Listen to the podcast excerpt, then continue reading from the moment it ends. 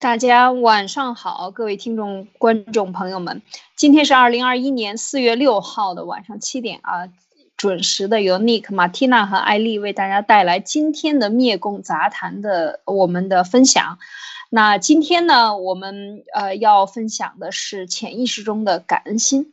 那么在这一点上呢。等一下呢，会有马蒂娜跟大家讲一点稍微学术一点的内容。那么，到底是什么样的好运气，什么样的感恩心能够给你带来好运气？那请大家敬请期期待啊，一定不要走开。那另外呢，我们在今天还要和大家分享啊，关于小故事，春秋时候的小故事呢，我们也谈到一些关于量化感恩。那他那个时候在春秋的时候谈到这些相关问题的时候，特别是在觐见这些国君的时候，让他怎么感受到这些啊相关的一些内容呢？我们等一下呢，也给大家带来具体的分享。好，首先有请马蒂娜。艾丽姐好，你好，各位战友大家好。啊，有一些人说，我认为人人都是心理学家，因为每个人都会有自己的心得，有自己的想法。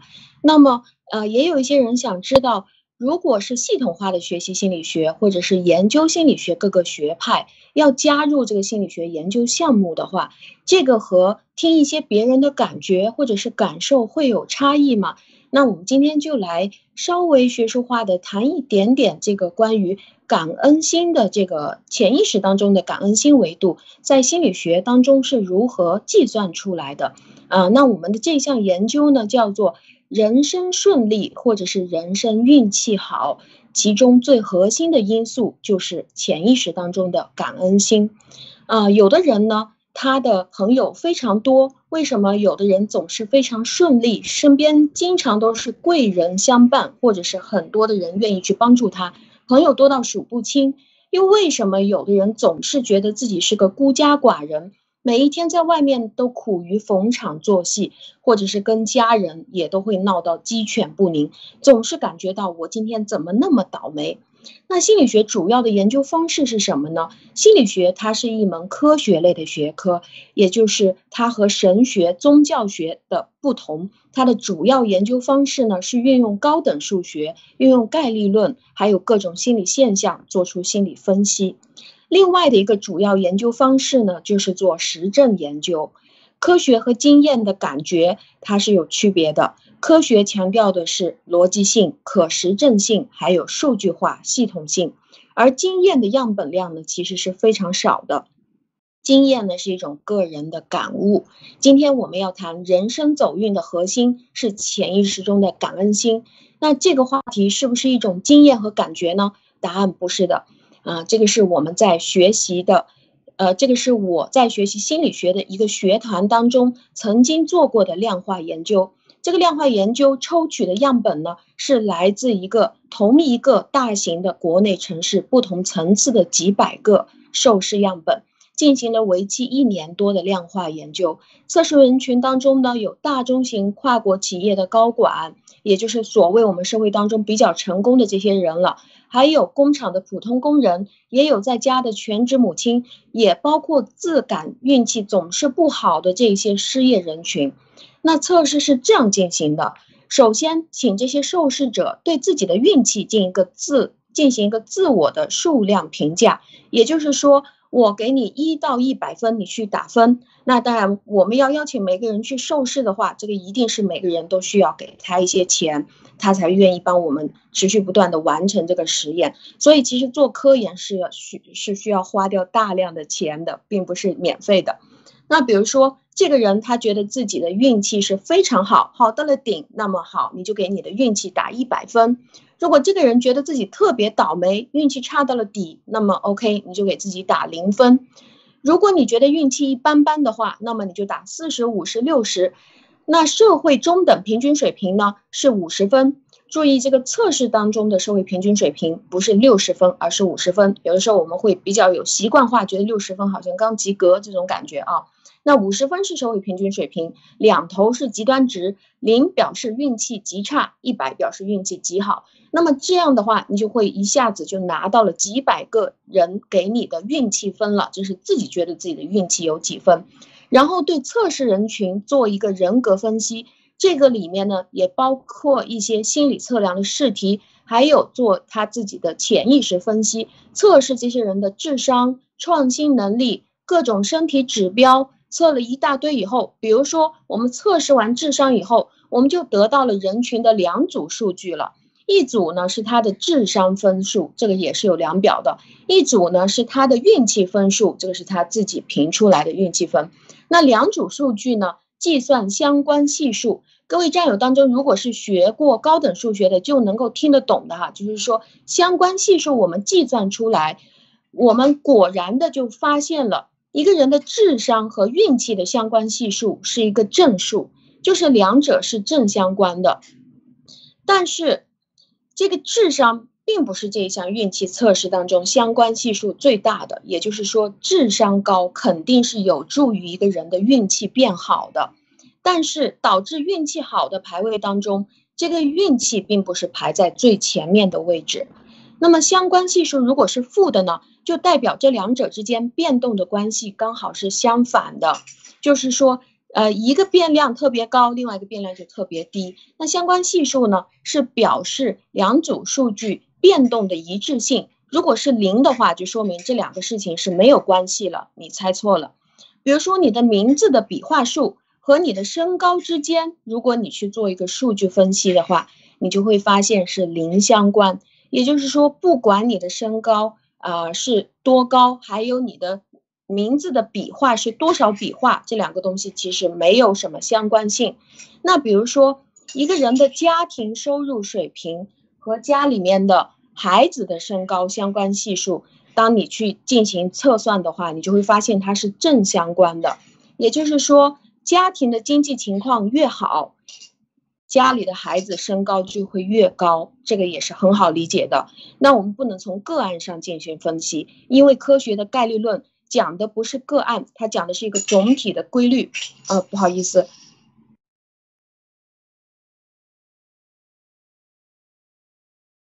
，OK，啊，不好意思。那我们讲的这个概率论呢，它是一个总体的规律，不是一个个体，它是大样本分析。所以总体来说，当经济条件好的家庭或者是经济条件好的国家，他们家的孩子。身高就会比较高，那这个呢？当你去分分析一个发达国家和贫穷国家的平均身高，或者是你去测试同样的人种在经济条件好的国度和经济条件不好的国度平均身高，或者是一个国家的贫穷年代和收入比较好的这个年代的身高，你就能看出来这两者之间的相关性。那我们讲了相关系数的含义之后，我们再来分析各种指标和运气之间进行分析，有的是正相关，有的是负相关。负相关的就说明我们猜错了，那这两组数据就就废了。那么这个实验结果出来了以后，正相关系数排在前五位的有哪一些呢？我给大家列在下面，就是创新能力。一个人学习的强度，一个人的行动能力，一个人的智商，还有他在潜意识当中的感恩心。那其中最高的是感恩心，计算出来运气和感恩心的正相关度达到了零点七三。也就是说，一个人感觉到自己运气的好坏，各个要素当中排序最高的是潜意识当中的感恩心的强弱。那我们首先来解释一下，简单的解释一下这几个维度，呃，应该是比较好了解的。首先，第一个就是智商越高，一个人的运气很好，呃，运气就会越好，这个很好理解。第二呢，就是一个人的创新越高，他的运气就越好，这个也是比较容易理解。因为创新能力强的人，他习惯于用一些新的办法、新的角度去解决问题。那他势必就会比那些一直都被拴在老办法里面重复尝试的那些人更容易把一个问题解决掉，走在更前沿。那这样的人开发新产品也会更容易赚钱，做事情的效果也会比别人更好，这个也是比较容易理解的。那么一个人学习动机的强弱和运气之间的正相关，它也是排在。前五位的这个也很好理解，因为学习和其他的提升手段比较起来，其实是所有手段当中最少的投入，最大的产出。因为你如果是要依靠自己的经验、亲身经历去摸，或者你去听家人亲身经历去摸的话，那很多东西你一辈子都摸不出来的。比如说我们之前曾经讲过的一些，通过心理学、经济学、社会呃社会管理学、统计学证实出来得到的一些结论，对于民粹的总结，对于一个人爱国主义心理因素背后的这些总结，这个都不是个人能够摸得出来的。或者是非常难摸，或者是很难总结出来的。所以，一个人如果他想要不断的靠运气和经验，那么他其实要花费的成本是更大的。尤其是当我们可以系统的学习一些经验化、规律化、概率化、理论化的东西，那肯定我们的成本就比其他人要低得多，或者我们的时间也就会比其他人要缩短的很多。所以，一个人学习倾向很强，这个人的运气。就会更好，那这也是比较容易理解的。还有呢，一个人他的行动力高，他的运气就好，这个也比较容易理解。就是一个人能够把想法立足于他的行动。比如说，很多人和我一样很喜欢听路德社的节目，那他也是一个路德社的忠实粉丝，听了三年多。那么行动的人。就已经在路德社一起做义工了。这个就像我们现在每天工作的时候看到的这些各位主播和义工。我曾经和一个非常喜欢音乐的一个战友，就是在空中畅想里面去聊天。他说他很喜欢音乐，已经喜欢了十几年的时间了。他跟我讲到，他感觉现在在美国大选当中，川普总统太缺乏一首支持他的歌了，他一定要写一首这样的歌给川普总统。那。你看那那天晚上，呃，他他他跟我谈的就是他他你看那天晚上，川普总统他回到白宫的时候，你想他七十几岁的一个人啊，忙了一天，然后就是这么苍老的一个背影回到白宫，他真的太需要别人的支持了。我一定要写一首中文歌专门来支持他。那我说你说的这个东西是对的，去呃，川普总统是非常缺乏别人给他的这个支持和鼓励的。那么你就赶紧开始写吧。那前两天我在遇到这个人的时候，他跟我说：“你看，我觉得我的想法是对的。现在你看看，川普总统，他的确是由于缺乏别人的支持，所以他现在已经产生了现在这样的原因。我现在已经觉得真的一定要写一首这样的歌了。”他跟我说：“后妈，呃，这样吧，我觉得现在你做视频也做的还不错的，还还 OK 的。”啊，那么我现在差不多我就要下决心把这首歌写出来了。这是我第一次尝试创作一首歌。如果我做出来的话，你能不能帮我做这个视频？那这个人我就直接把他拒绝掉了。那这个是行动力。如果你左思右想，右思左想，这个人没有行动行动力的，那他的运气必然也是不会好的。所以这一点其实也是蛮好理解的。一个人的行动力越高，他能够遇到的机遇越多，他的运气也就会比这些不行动的人运气会更好。那今天我们要解释的是，对不起，今天我们要解释的是为什么感恩心高，一个人的运气会最好。那这个维这个维度为什么会在所有的维度当中是排在第一位的呢？这里头我要解释一个重要的概念，叫做潜意识沟通。呃，呃，那在在这个之前，不知道两位有没有什么没有没有没有听懂，或者说我没有说明白的地方？对不起。哈，我觉得讲的非常的好啊，就是 在讲到呃，在讲到我们说这个感恩心之前呢，我是理解这几个呢，创新的能力、学习的强度、行动力还智商，其实这些呃，更多的是一种嗯。呃，可视的、可可看见的一些行动，比如说行动力，刚才讲的，我特别认可啊。我觉得就是说，一个人如果他能够把他的时间都利用起来，其实你可以活别人活两辈子。像文贵先生，他可能活了别人十辈子啊，因为他基本上没有停，一直在干。那么你一天只干两个小时，和你一天只有呃是两个小时在睡觉，那是完全是颠倒过来的啊，这个是完全不一样的。你创造的这个机会和你能够，呃。遇到的困难是不一样的，就是人遇到的困难越多，说明他创造的事情越多，就干的越多，所以他的这个界面外外界的这个未知的东西和不知的更多。那么这个时候会促进他更大的往前去往前走。所以确实这个呃，我觉得你这个心理这个统计学得出来的这个心理学的这个结论是非常的有意思的哦，这是我非常觉得非常吸引人啊，还想继续听。Nick，你呢？呃，后妈继续。好的，呃，那我今天要主要解释的呢，是为什么感恩心高一个人的运气会很好？为什么这个维度会是排在之前的那些呃前面第一位？这个里面我要解释一个重要的概念，叫做潜意识沟通。其实我们人与人之间沟通的活动当中，很多的时候我们只会注意到人和人之间有语言的沟通。那水平高一点的人呢，他会注意到人和人之间还存在着一种肢体语言的沟通，比如说表情的沟通，或者是我们的各种动作，还有我们的长相的沟通。但是事实上呢，心理学研究里面发现，事实上人还存在着另外一种沟通，叫做潜意识沟通。那什么叫做潜意识呢？如果没有听过潜意识是什么，或者是潜意识有几种来源的话，会在之后的呃稍晚一点的课程里面跟大家逐渐去解释。那什么叫做潜意识呢？潜意识是影响人的心理、影响人的情绪和行为，但是他自己是意识不到的这种事情。所以说到潜意识的时候，我们并不能说我们自己知道或者我们不知道，或者我们觉得这个是对的还是觉得不对的。因为所有的这些觉得，还有知道和不知道，它都是存在于我们的意识里面，而不是我们的潜意识。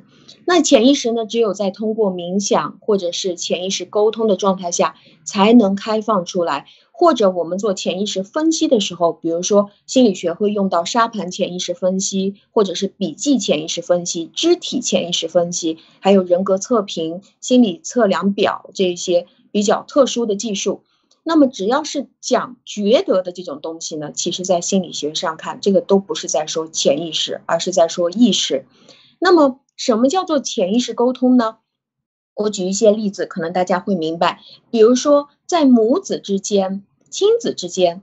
潜意识沟通的效率还有它的频率就明显比一般的人来得高。有的母子之间，他们相距千里，母亲去世了，或者是母亲出车祸了，这个孩子会焦灼不安、心烦意乱，因为他会有一种感觉，他的母亲出问题了，赶紧打电话过去，这个就叫潜意识沟通。再比如说，有的双胞胎姐妹。当我们做这个心理学研究的时候，发现两个人在不同的学校学习，一个是一个人头痛，另外一个人也刚好请假回来，结果两个人回到家以后，发现两个人都回到家了，那觉得哎，姐姐你为什么你也请假了？我头痛啊，哦，我今天也头痛，那两个人都头痛，当然潜意识沟通，它在夫妻当中也是非常明显的，比如说。很多的老公并没有说出来自己出现了什么问题，也没有表露出来，但是他的老婆就会觉察出来，哦，你在外头有人啊，你在外面瞎搞，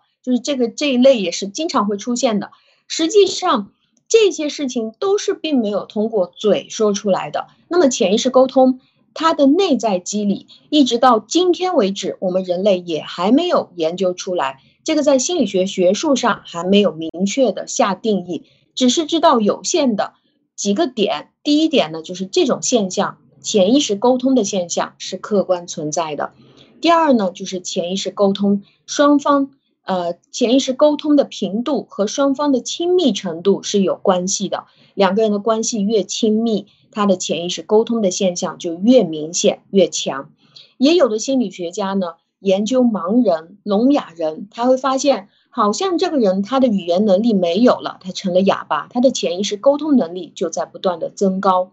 也有的研究者指出呢，如果一个人先天是弱智，他是一个傻男或者是傻女，或者他是一个瘫痪掉的，或者他是一个变成植物人的一个人的话，那么他的潜意识沟通能力也在增高。当然，这个都是非常小众的一些心理学研究，但是有一点可以肯定的。就是潜意识沟通这个现象是存在的，每个人的潜意识能力也是有差异的，所以只是他内在的因素构成的机理。具体潜意识沟通是通过哪种无线电啊，还是什么脑波啊，还是什么电频去传播的，这个还没有研究出来。但是我们在日常当中经常提到的，叫做一个人的感染力，或者一个人的人格魅力，还有你的直觉。你和他人的默契，还有谈到这种感觉啊，我们之间感觉对了，那么这一类的东西，其实在心理学上学术化的名字就叫做潜意识沟通。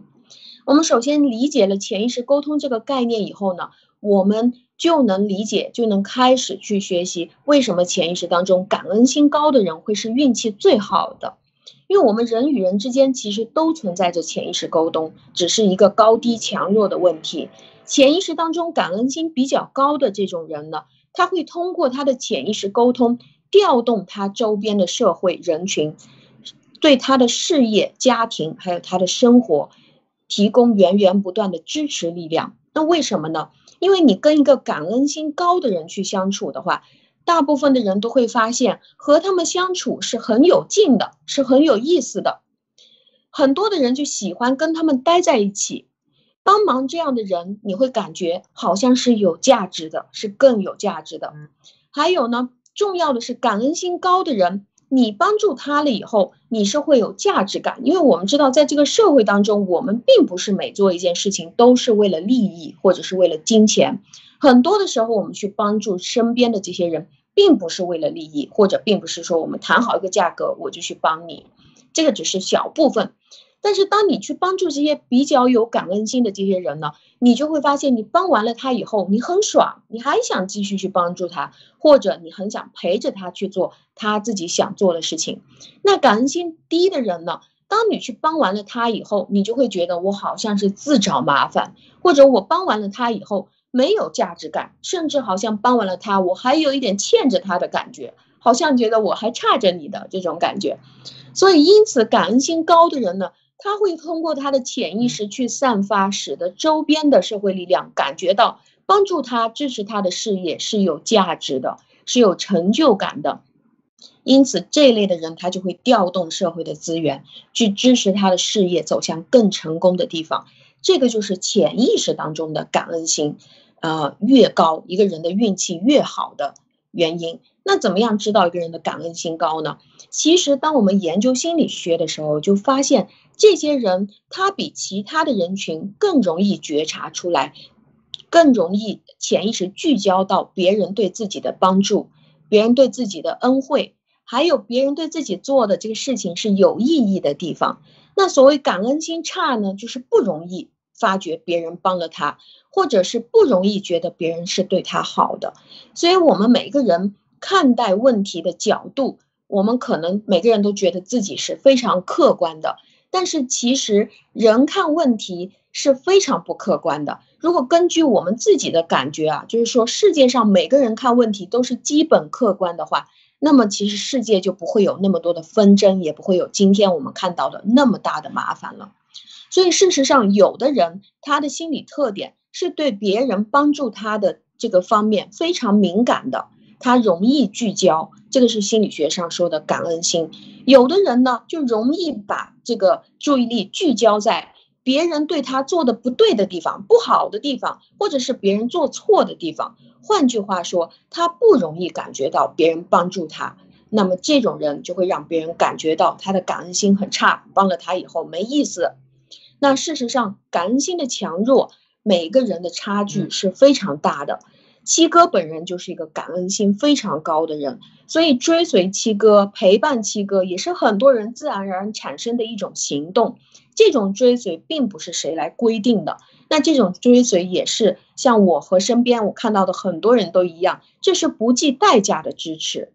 这个不是呃。这个，而且这种支持并不是只出现在中国的爆料革命的战友当中，我们也能看到全世界各地，不管是顶层的大主教啦、王室啦、神秘家族、什么控制世界的隐形力量，还有无数的基金财团，他们都觉得支持七哥是很有意思的、有劲的。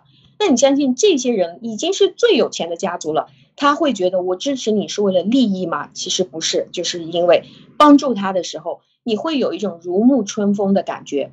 我记得我在唱歌比赛的时候，当时透过手机屏幕看到七哥的那一刻，我们两个隔着屏幕看到，我当时就鬼使神差的跟他说了很多，我自己到后来我都不知道我在说什么话，我也不敢去回看。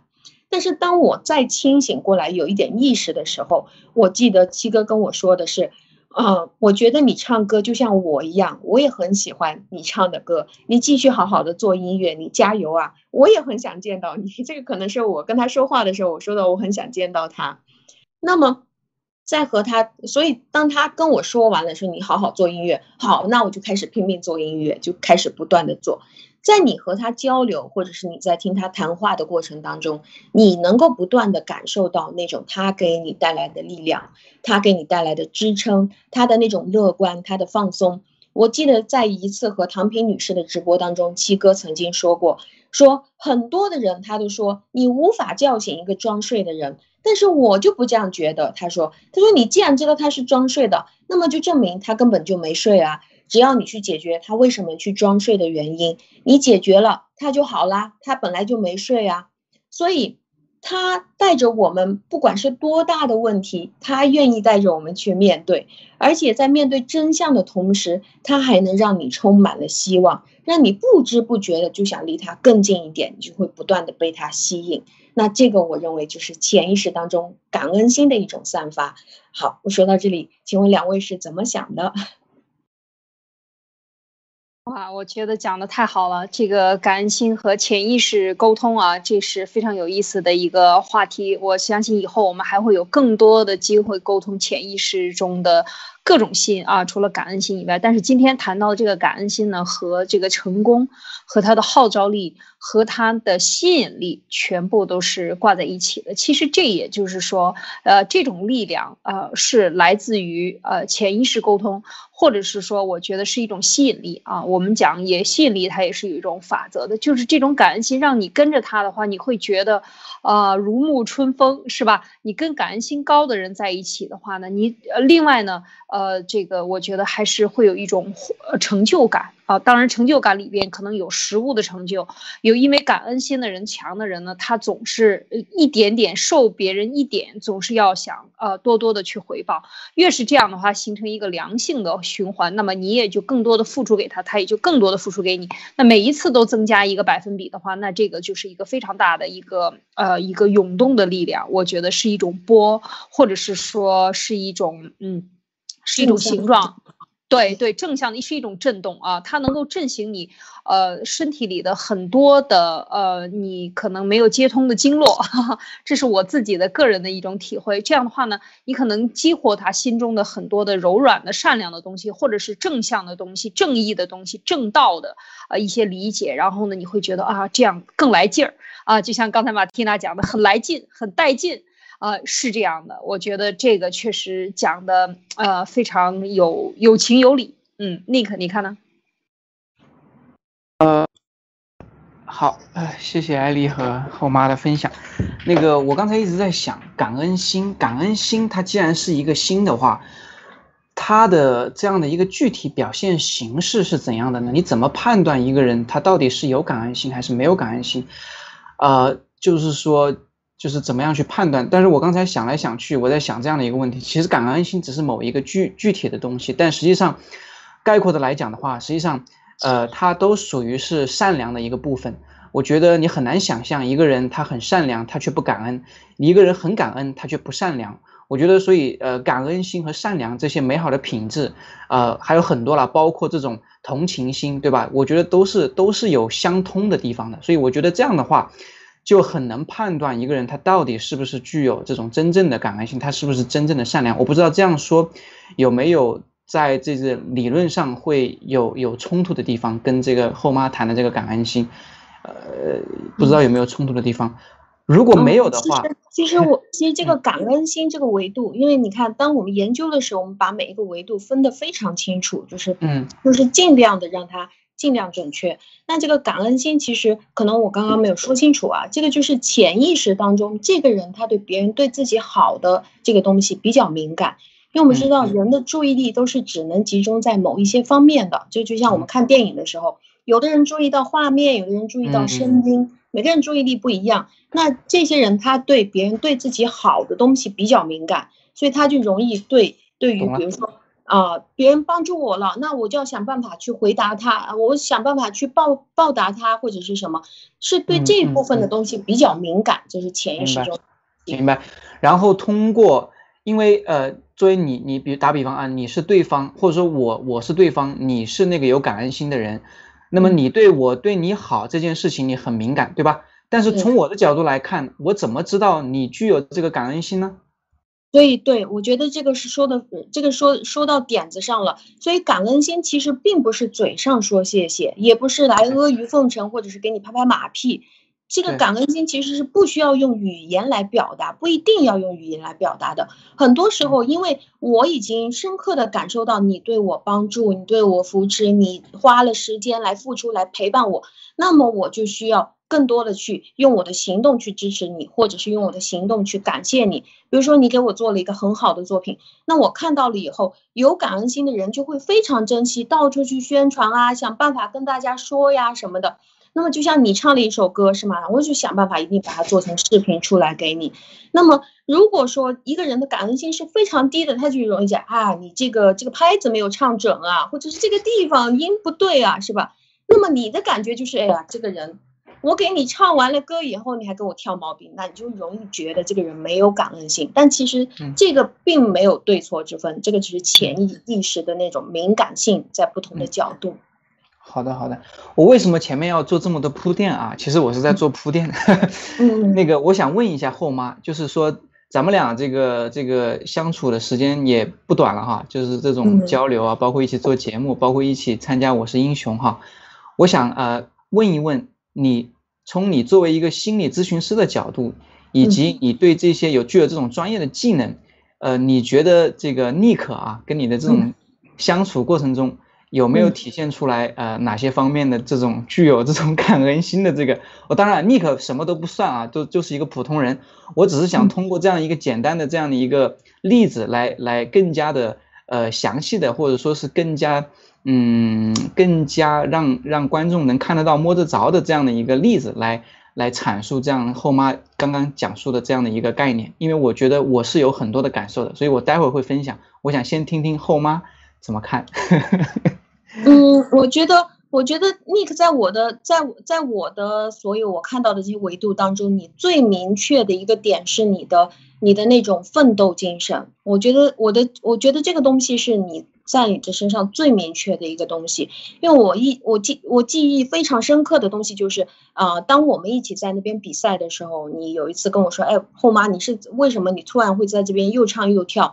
因为大家比赛的时候非常拘谨啊，大家就基本上不敢动啊，然后就在那边啊，就是安安静静唱了一首歌。然后因为我是属于没有什么歌唱能力的人嘛，刚刚开始练歌，所以我就一一边唱一边跳。那么当我给了你一些。呃，我给了你一些分享，我说啊，其实我我也不记得是怎么跟你分享的了。后来看到你真正就 是很快，你产生了个巨大的改变，就是完全天翻地覆的，你的那种表演的那种实力啊，然后你那种。你你的那种现场的感染力马上就出来了，这个就包括我们在我们我们两个一起开始做直播的时候，我们两个都是没有没有怎么做过直播的人啊，就包括之前就哪怕是你是做过了一些翻译什么，那这个和我们现场做直播也不是一回事儿，但是真正开始的这个过程当中。我就感觉你这个人是属于那种迎难直上的。每当你遇到一个东西，你看到一个困难，是有那种强迫症一样。像我也是有强迫症，看到困难，好好就冲上去就开始了。你也是一个非常真实的人，我觉得这些都是你最大的特征了。好好好，我觉得这个后妈夸夸的很好，夸的很多，不是夸的很好，就是但是但是你看这里就有问题出现了。其实后妈并没有感受到尼克的感恩心，就是这是为什么我刚才问你的第一个问题，你怎么样去判断对方有没有这种感恩心呢？实际上我来给大家分享一下我的感受啊，其实那个什么奋斗那些都不重要啊，那个每个人的每个人有不同的这种啊性格和不同的方式。我想说的是。后妈呢？因为我我唱了一首歌叫《灭共》，这首歌呢是我们的威廉王同学给我专门给我作词的，这在这里我就特别特别一直非常感谢他。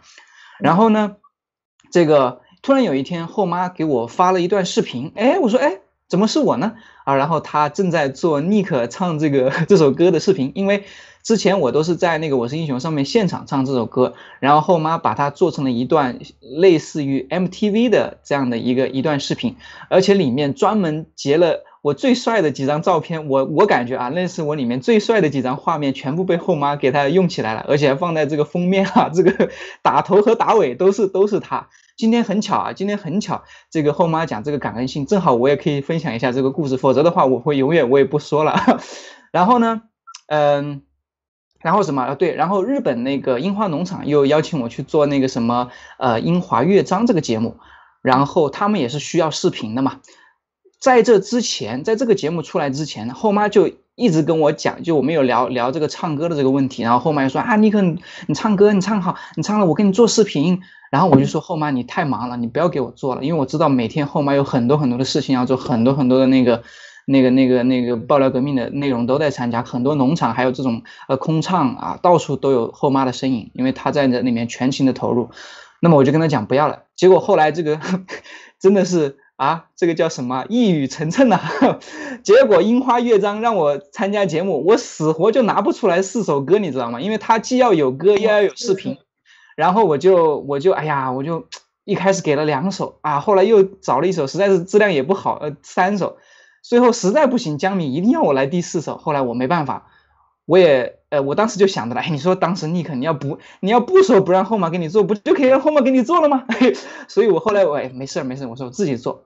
因为确实后妈很忙嘛，所以我那天非要我做，我就呃不是要他们要我做啊，他们只是要视频，也没说要怎么做。当然了，江米还特地跟我讲，他说听说后妈做视频非常不错哦，你要不要去问后妈哦？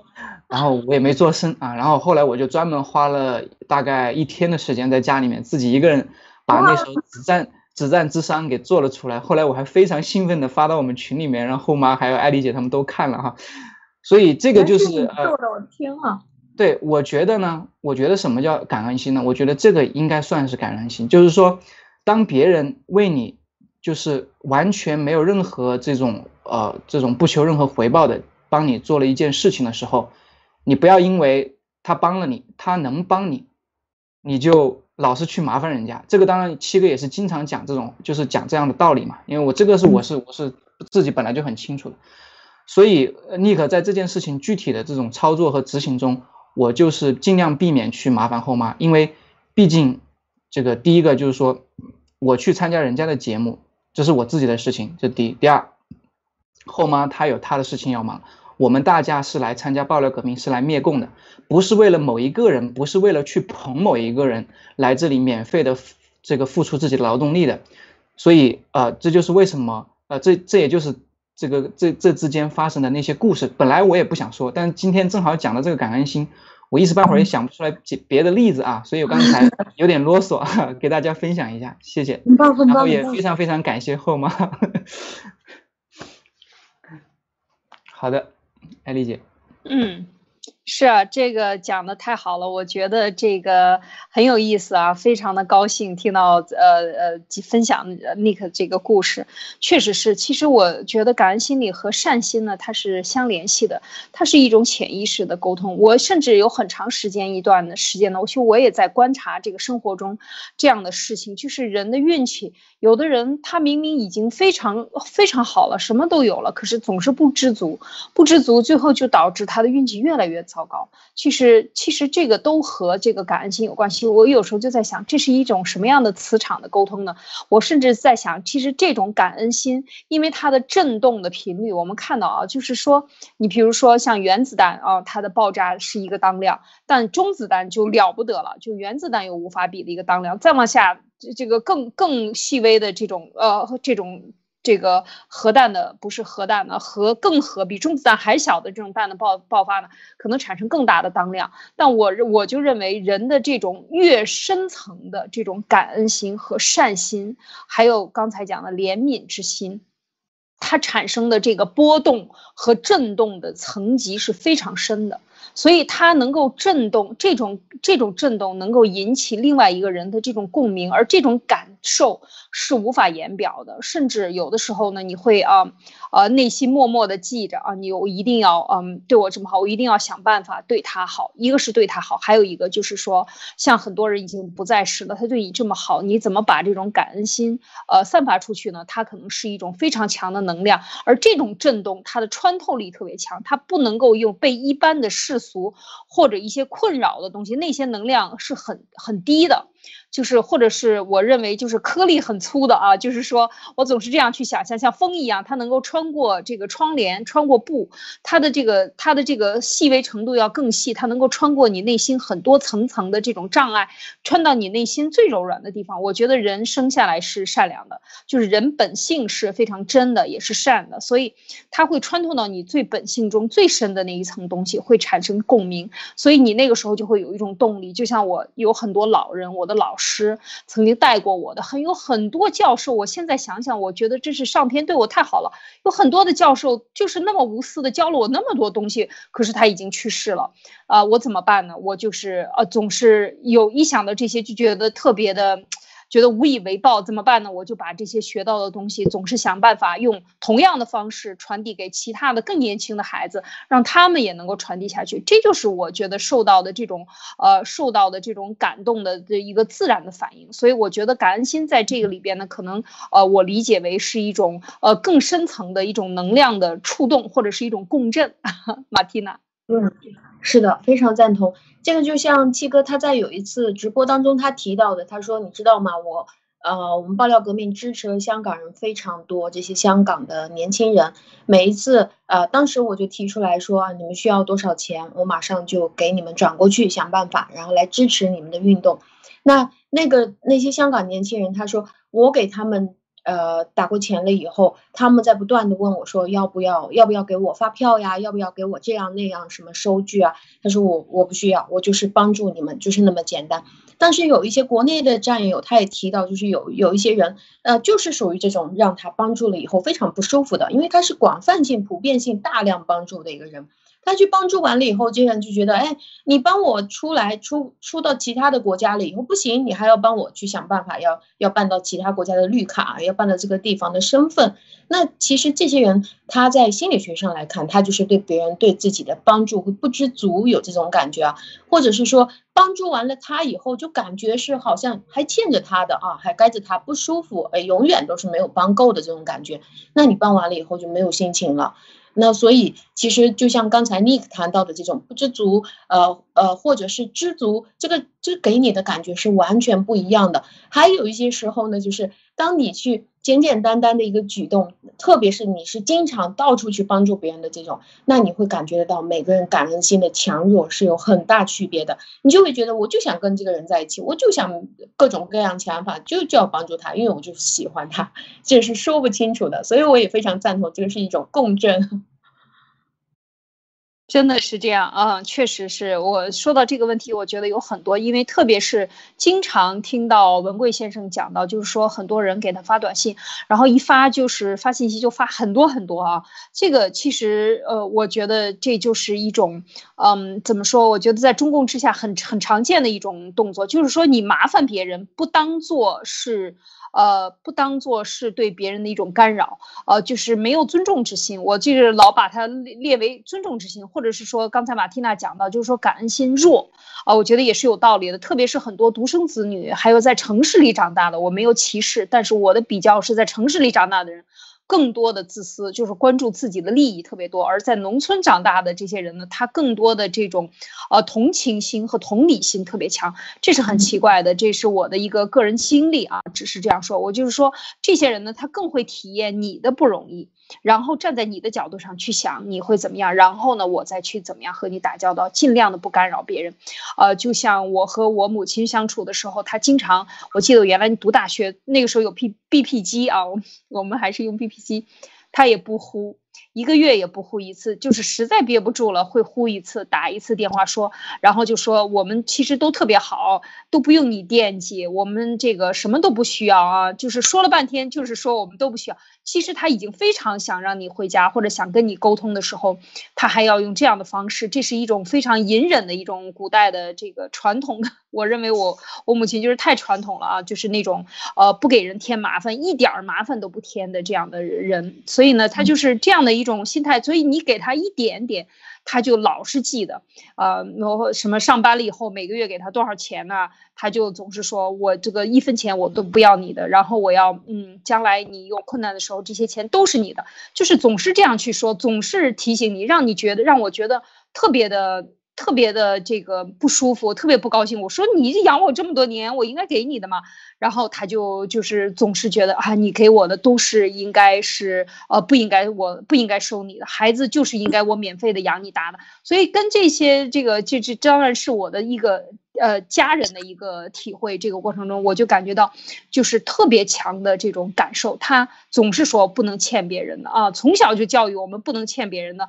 然后呃，别人一点点人情对你好的，在你困难的时候出过手的，一年两年、十年八年的，到过年的时候要去看人家，说你看这个人在咱们困难的时候曾经帮过咱们啊，咱们不能忘。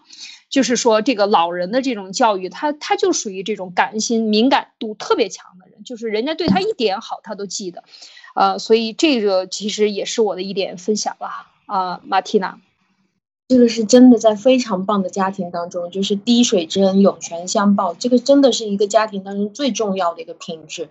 也是让所有的孩子以后一代一代的可以在社会上成功，让别人都愿意去帮助他、陪伴他。我觉得这个是感恩心，一定是运气当中是经过数据统计的最重要的一个点。嗯，那好的，今天时间也不多，我就先把感恩心讲到一半儿，然后明天我会继续讲后面的部分。嗯。讲的太好了，Nick 还有什么补充的吗？我觉得这个这一点讲的实在是让人觉得很呃热血沸腾。呃，既然后妈明天还有一段，那我刚刚又想到另外一个案例，我明天跟大家分享吧。就是呃，我怎么样怎么样会有一个呃呃这么好的运气，这样的一个机会，从国内来到了新加坡，然后是直接过来工作。呃，这里面也是有我帮人家，人家帮我这样一个美好的故事，明天给大家分享。哇，吊着胃口，好，太好了。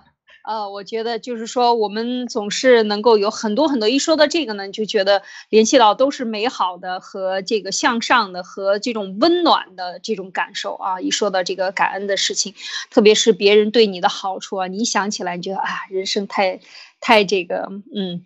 太幸福了啊！这个上帝有眷顾啊，是这样的。包括其实我觉得在和严博士在沟通过程中，每一次看到他放弃这么多东西的时候，就问他这个啊，你不觉得？他说我已经得到这么多了啊，现在这么多人支持，他就是特别强的这种，也是一样的。在和严博士交的交往过程中，也是感觉到非常强的这种感恩心。他对他得到的、受到的帮助的敏感度非常的强，而对自己付出的这些基于毅力或者是付出的更多的。的这些呃困难啊和危险，他就是当然也能够感受能，但是确实呃把另外一方面得到的帮助看得比自己付出的要重很多，所以在这一点上也确实是可以讲，为什么讲他给我们的爆料革命的战友们带来了真的是一束非常非常明亮的这个光也是一样啊，就是包括。刚才讲的文贵先生也是一样，所以能看到这些这些人性的光辉，为什么能够形成吸引力呢？形成这么多的这个战友的追随，其实我觉得在这一方面，这种无私和形成这个绝对是一个一个深身教啊，就是自己亲自做出来的，胜过一万本书和多少个电视台的宣传啊，都不值得这样的一件事情。所以他也就是为什么说，呃，文贵先生宣扬的这个正道主义，确实是在这个整个的。地球上在旋绕啊，在摧毁这个黑暗的这个势力，在这个过程中，你能看到，嗯，这真的是千年大戏啊，没有看到过这么这么让人精彩的。我觉得去多少电影院里看多少电影，不如这个亲历的这三年啊经历的更加精彩啊，是有这种感受。我有同样的感受，对对对，同样的感受。是的，对对对。比电影还要精彩一百倍，是吧？这个什么电影都没有这个精彩。所以在这个过程中，为什么就说说到了今天一定要谈这个感恩心？因为这个也是其中凝聚很多很多人心的一个力量，它能够引起很多人内心最深层的这个不容易被。触碰到的地方的这个震动，所以我觉得这也是一个力量，这也必须得说，这是似乎有神助啊，也有神的力量在里边，这样能够形形成这么大的一股势力啊，在这个地球上。好，那这一部分呢，我们就分享到这儿，已经过去了将近这个五十分钟，我们进讲进入到下一个话题啊。那今天就是还继续昨天的呃，我们讲春秋时候的呃一些历史故事，因为我们还要给过去的。呃，历史人物包括就文国文革当中说，一切都要拿来批判。中国五千年自古以来都如何如何的这些，其实很多自古以来中共讲到的东西都是，嗯，就是他造出来的啊，或者是说是假的。我们完全可以不听这个这个中共的很多东西，所以当历史走过这一段后共之后，有多少工作要整理，有多少事情要去呃这个做，我还真是不得而知。我觉得是非常巨大的，因为中共把整个的这个词汇的概念都变化了，包括啊这个嗯在春秋时期的很多的东西，当然我觉得有一些是讲了，有很多东西呢，我们也把它拿出来翻一翻。好，那继续讲燕子。我们看这两天一直在讲这个燕子齐国，大家要知道为什么要讲齐国呢？其实齐国它是在胶东半岛啊，就是整个地区，在它这个内陆这边呢是鲁国，啊，这个往外边沿海呢是齐国，它是在海边呢。海边之地啊，然后又是黄河流域的这个最后的这个入海啊，都是从这边走的，所以我们看到它是连连着水，连着大陆，物产丰富，土地是平原。这个呃，山东这边基本都是平原，有一点有很多地方是一马平川的啊，特别是到青岛附近，有有一些可能有丘陵，呃，这个地势非常好，所以它自古以来呢，自古以来在春秋的时候呢，它相对于那些其他的国家，当时也有一个一二十个国家呢。在最后秦统一之前呢，那这个到战国了。那在春秋的时候是很多小国相邻的，互相之间都很小，但是都很富裕，相对来讲是很富裕的一个国家。那么燕子呢，特别是齐国这个经过了齐桓公，他当时是管仲帮他管理的非常好，形成了一个最富饶的一个国家。那么他继到了景公齐景公的时候，还继续继承下来了很多的这个物资。那么燕子在这个这个这个景公呢，有一点。有一点经常犯错误吧，可以讲他是真正的深宫大院里长大的，所以会犯很多低级的错误。但是这个燕子呢，谈到很多呃问题，对他的这个简呢，确实值得我们去回看历史，把我们自己放到两千五百年前的时候，你的那个人类刚开始文明有文明的时候，很多制度都不齐全的时候，它是很多的。可以看到，它是有很多的呃，就是很原始的一些思想，其实就是后来的中国的古代的哲学思想的一些初始初始的一些状态。但是我觉得这些都能够呃，就是它大部分也用比喻的方法来解释，其实就很符合我们现在的呃人去把它重新讲的时候，你会发现它里边的逻辑关系和辩证法思想还是有很多的。那今天讲一个故事哈，我说了好多的。前提啊，讲了前提。那么今天讲这个故事呢，就讲了一个例子啊，就是说，嗯，它量化，我想用一个量化的一个谈法，就是呃，当时呢，景公呢，这件故事的是这样的：景公呢和晏子呢登上那个最上的这个陆寝台，他建了一个很大的宫殿啊，叫陆寝台，然后就眺望整个的齐国的这个都城呢，然后他就有点忧伤啊，景公就说说，哎呀，怎么让世世世代代都享有齐国？能行吗？我的子孙们一直都是当君王。然后晏子就说：“我听说圣明的君主啊，一定能很好的治理国家，但是一定要做有利于百姓的事儿，这样他的子孙后代才能够千秋万代的享有。”那个，然后呢，就说就是解说给他。那么景公就说：“那么齐国呢？呃呃，谁将来能够执掌齐国呢？如果我们的孩子不好了啊，就是后代如果不能够继续用德行来治理。”那么这个燕子就讲了一句话，就讲到了一个非常简单的，就是说，其实他他讲的故事是这样的，他说耕牛死了，这个牛死了以后呢，这个呃呃夫妻呢都替这头牛伤心，在坐那儿哭。他说你你觉得他哭是哭真的为牛而伤心吗？这个牛又不是他的孩子，也没有血缘关系。他说是因为这头牛呢对他的利益很大，能给他带来耕种，帮他种田，帮他收获。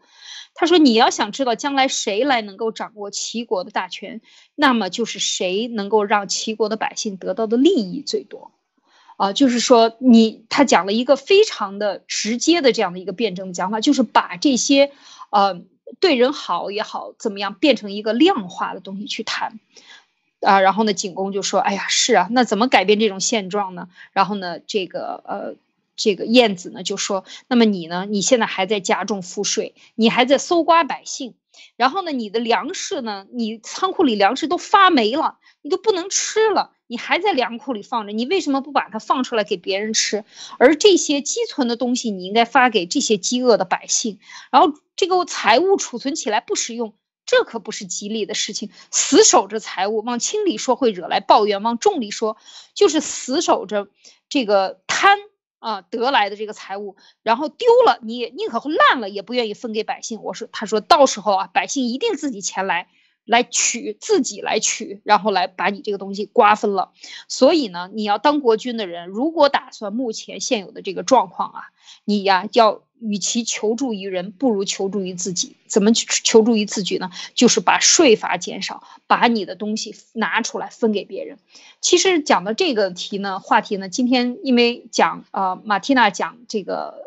感恩心的问题，其实我想说，就是在古代的时候，就在制度上、治理上都在讲这样的一个良性的循环。当你把它量化的时候，这个国君很明白啊。这个燕子讲了一个非常清楚的问题，就是他为你哭。也不是因为为你哭，是因为你能给他这个牛能给这个夫妻夫妇这一家人带来利益，所以他才会伤心。那你也是，你是国君，你是靠别人的税收养的，那么你要想保持你的好的运气，你就得要回报于人啊。怎么回报？把你的税收降低，把你收上来的东西用不掉的就不要浪费，还给那些疾苦的人民，才能形成一个比较好的良性循环。你的这个所谓的呃政权呢，才能维持下去。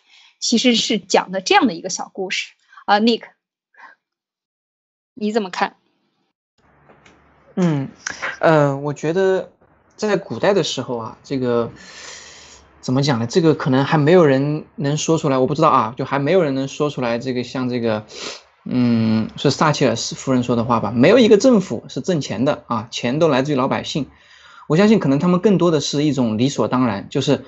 老子是天子，对吧？我们是，我们是皇权，对吧？你你这个就是理所应当的。我觉得更多的可能性可能是这样的。当然，我这纯粹是属于自己的这种臆测啊，我不知道真实的情况，因为我也没办法去去去到那个年代去看。那么在这种情况下啊，如果说就像艾丽姐刚才讲的那样，有人能看到这个里面它运作的这样的一个一个根本的逻辑。就是说，这个国家的运作，包括你怎么样去把这个税减轻赋税，让利给老百姓，而且，嗯，有这样的一执政者能做到这样的话，其实我觉得，嗯，在他认为自己是天子的前提下，呃，就是理所应当的前提下，我觉得这里面可能也能，呃，认为是有一点点的这种，呃，呃，感恩之心啊。我不知道这个是不是很牵强，但是我的理解是有这样的，就是说。当他觉得我拿你的钱，你给我交钱，你种粮食，你把粮食交给我是理所应当，我来统治你，你被我统治是理所应当的时候，在这种前提下，我还要去为你考虑，然后去这个这个这个这个降低赋税，让你过得更好一些。我觉得这里面多多少少会有一些这样的所谓的呃感恩之心也好，怜悯之心也好，都会有一些在里面。然后嗯。对，就是说，但是你相比之下，咱们借古讽今啊，这个你看现在这样的一个状态，哇塞，这个就连这个是多少年前啊？一千年吗？几百几千几百年前的这种，我们古人都比不上啊，对不对？那个时候人家就就就就谈这个啊，伏牛死，夫妇哭，非骨肉之亲也，为其利之大也，就是让大家要考虑到要给老百姓，要给他们以利，否则的话，你。对不对？那你现在你你你这个这个政府 CCP 干了啥了？他把他不当不仅仅不去考虑给老百姓以利，他们想到的反倒是或者说他们做出来的反倒是把他把所有的老百姓推向悬崖的边缘，然后他们考虑着自己子孙子孙后代的这个呃这个这个建筑艺术项目在海外的多少这个家产，对吧？然后让他们延后代延绵万代，在在海外享受着这种呃民主、自由、美好的这个世界。那把中国的老百姓完全就是当这个猪牛，当这个猪狗，当畜生，当这个奴隶，在在奴役。所以我觉得，你看，其实中国这这以前的这些东西，看上去还真的是。真的是不错，但是你看现在现在比起来，确实是真的连连连连这个都比不上，连以前这么多几百年前的这种都比不上。所以你看，之诸子百家，他为什么只选商鞅？所以他选一个最恶的。来服从。我想说，为什么要我们要谈一谈其他家，找一些没有那么有名气的那么多家呢？我们可以讲一讲每个人的治国道理。因为晏子呢，他是一直都是治国的，就是他作为辅佐这个国王的，他一直想，呃，然后当时景公呢也想把他做成像这个管仲一样啊，管仲也很厉害，当时辅佐齐齐桓公。故事太多了，我们就不讲管仲，先我们讲晏子，也是一样的道理。你看，他都是有非常多的这个天。天道或者是人道，他非常明白这些所有的逻辑关系。其实我们看现在的这个量化的宪政，它最终也是为了维持用一个法令更严格的法令维持人保持在这样的一个基本的逻辑和这个轮回当中。你不要。做过了，但是你看，像这样燕子，他都能讲到这一点。他也告诉你这个非常重要的一点，就是你当君子，你想维持你长命百岁，你首先要想到，你得让你给维持你寿命的这些百姓们，他们先要长命百岁，活得舒服，才有你的好日子过。这是一个起码的道理。我们说他感恩是有点牵强的，但是更讲的是，他是可能是为了自己。为了自己好，你也得先为别人好，才能为自己好，这才是一个基本道理。不是过去就是有流行一个故事吗？说这个人上了天堂，先上地狱，这地狱人都是一围着一锅热汤，然后分那么长的筷子，每个人都饿，因为你的筷子夹不到自己嘴里去。那么他又去天堂，也是这一锅汤。那么这个天堂里人都非常高兴，因为他我夹筷子喂你吃，你夹用筷子夹了肉喂我吃，这就是一个非常简单的一个辩证的思维。那他就讲的就是这样的一个道理，就是你想做好，首先你要感谢给你这个税收的老百姓，要知道你的享受的生活不是你自己创造的，是百姓创造。那么早两千五百年前春秋时期就已经有了这种非常清醒的认知。这一个国家是怎么样运作的，完全清晰。所以，并不要说古代没有好的思想，只是你中共为什么不去继承好思想？为什么不想用好思想来统治这个国家？这个就说明问题了。有那么多思想，谁不知道？那么多聪明人，为什么你不用好的，而去选择那个罪恶、罪恶的商鞅？为什么？这才是他的这个实质目的，是吧？这就是说，他就不想让你过好日子。哦，马蒂娜，你看呢？是的。嗯，我觉得就就在看诸子百家的时候，呃，那个时候的人能够那么简单的，那是真正的智者，因为智者他就是可以透过表面的现象看透事物背后的规律，或者是看透事物背后的这种本质，那么他就可以告诉这个君王，就是说你想要得到，你先从舍开始。你要让大家都得到了，那么你就能获得大家的拥护。这个肯定是背后的一个长期的一种规律，这肯定不是表面的现象。你现在想要获得，你马上去抢不就行了吗？那么你就能够就就就可以感受得到，在那个两千五百年前，我们中国人的那种相互给予、相互报答的那种啊，在那个国度当中的这种良性循环。这个是一个美好的社会，但当现在我们回到现在了，是中共治下的这种相互割裂的、相互剥削，然后过河拆桥。我们可以不断的看到他们自己的人也在不断的过河拆桥。不管你是什么白手套也好，你还是靠着谁上位也好，到最后就是要把你拆掉。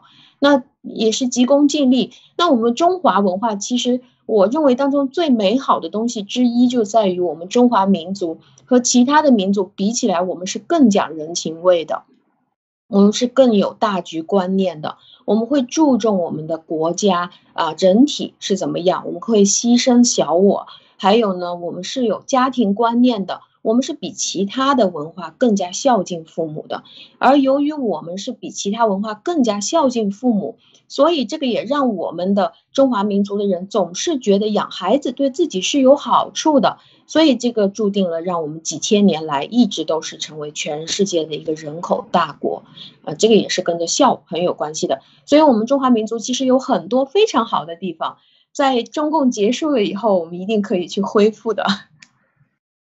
是的，好，保持信心，保持希望啊，嗯，继续呃往前行啊，只要我们每天日拱一卒，一定可以有一天到达那个地方，好吗？那就这样，今天的灭共杂谈就谈到这里，感谢大家的时间收听收看啊，我们明天再继续给大家带来更加有意思的分享，好吗？再见，谢谢大家，再见，再见。